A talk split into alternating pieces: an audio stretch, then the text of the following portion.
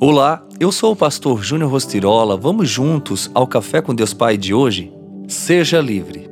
Jesus respondeu: Digo a vocês a verdade.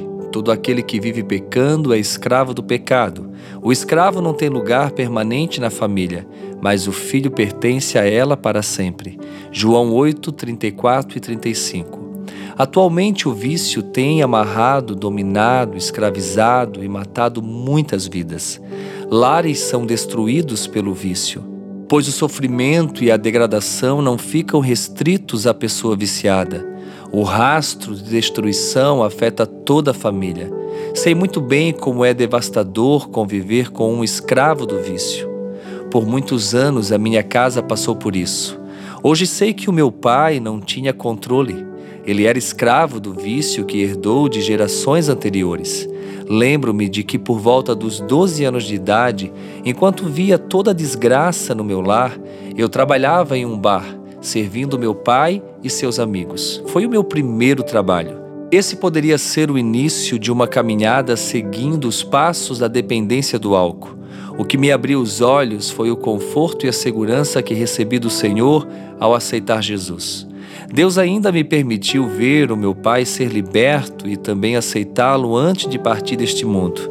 O Senhor Jesus é a verdade que nos liberta da escravidão, do pecado e suas consequências, do engano de não reconhecermos que só Cristo pode nos curar e libertar do erro. O pecado nos escraviza, controla, domina e dita as nossas atitudes, mas Jesus pode libertar-nos da escravidão que nos impede de nos tornarmos quem Ele planejou que sejamos, filhos amados de Deus Pai.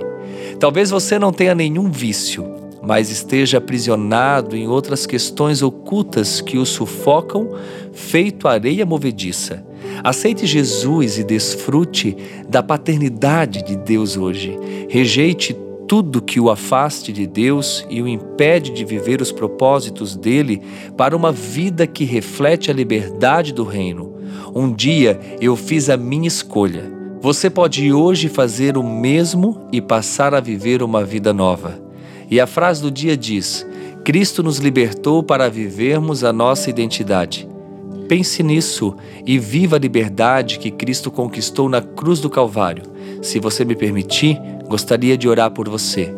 Pai querido Pai amado, nós te louvamos, te damos graças. Sabemos que tu és um Deus presente que não mediu esforços para enviar o seu único filho para morrer na cruz do Calvário por nós.